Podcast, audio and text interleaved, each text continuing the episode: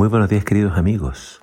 Hoy en Primero Dios te invito a que juntos leamos Hebreos capítulo 12. Dice así la palabra del Señor.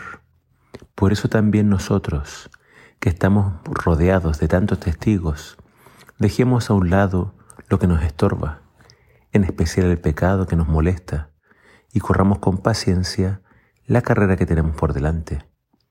Mantengamos fija la mirada en Jesús, pues de Él viene nuestra fe, y Él es quien la perfecciona. Él, por el gozo que le esperaba, soportó la cruz y no le dio importancia a la vergüenza que eso significaba. Y ahora está sentado a la derecha del trono de Dios.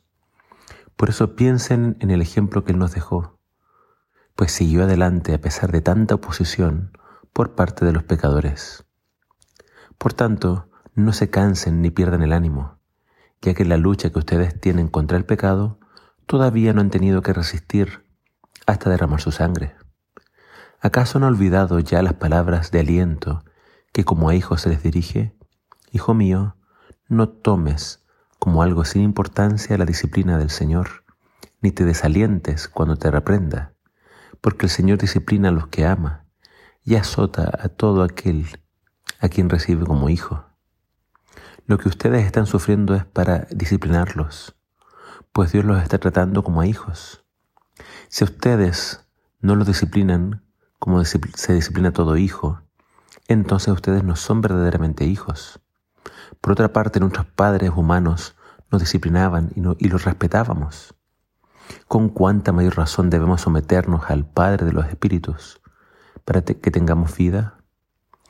Nuestros padres nos disciplinaban por breve tiempo, de acuerdo con lo que a ellos les parecía mejor, pero Dios lo hace para nuestro bien, para que seamos santos como Él. Por supuesto que ninguna disciplina parece agradable al momento de recibirla, más bien duele. Sin embargo, si aprendemos la lección, los que hemos sido disciplinados tendremos justicia y paz.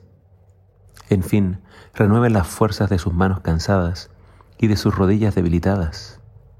Hagan caminos rectos para sus pies, para que la pierna coja no se tuerza, sino que sane. Busquen la paz con todos y lleven una vida santa, pues sin santidad nadie verá al Señor. Asegúrate de que a nadie le falte el amor a Dios, de que ninguna raíz amarga brote y cause problemas y envenene a muchos que nadie ande en pecados sexuales, ni desprecie a Dios como lo hizo Saúl, pues él por un plato de comida vendió sus derechos de hijo mayor, y después, como ustedes ya saben, quiso heredar esa bendición, pero fue rechazado. Y aunque con lágrimas buscó la bendición, no se le dio oportunidad de arrepentirse. Tengan cuidado de no rechazar al que habla, pues si no escaparon aquellos que rechazaron al que les llamaba la atención desde la tierra. Mucho menos escaparemos nosotros si le damos la espalda al que nos llama desde el cielo. Este capítulo nos habla de la paciencia y la perseverancia. Jesús es nuestro ejemplo a seguir. Él se mantuvo firme en su carrera, a pesar de haber sido rechazado, menospreciado y maltratado en la cruz. Siguió adelante. Nunca se rindió. Jesús tenía puesta su mirada en la meta y esa meta éramos nosotros. Si Él moría por nuestros pecados, nos podía asegurar un lugar en la casa de su Padre.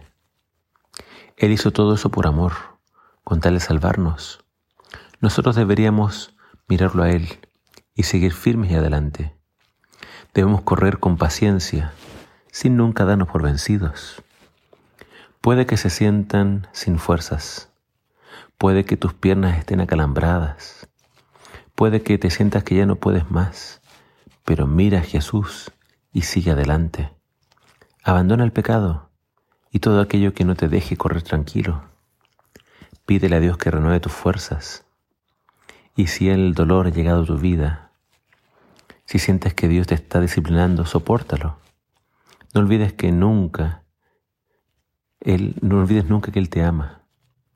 Y si permite el dolor en tu vida es porque a través de Él quiere purificarte.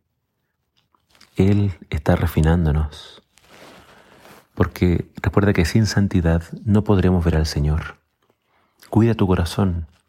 No dejes que broten en él raíces de amargura. Busca la paz.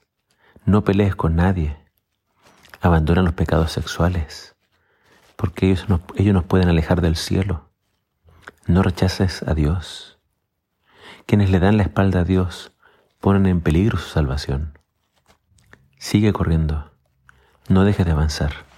Que el Señor te bendiga.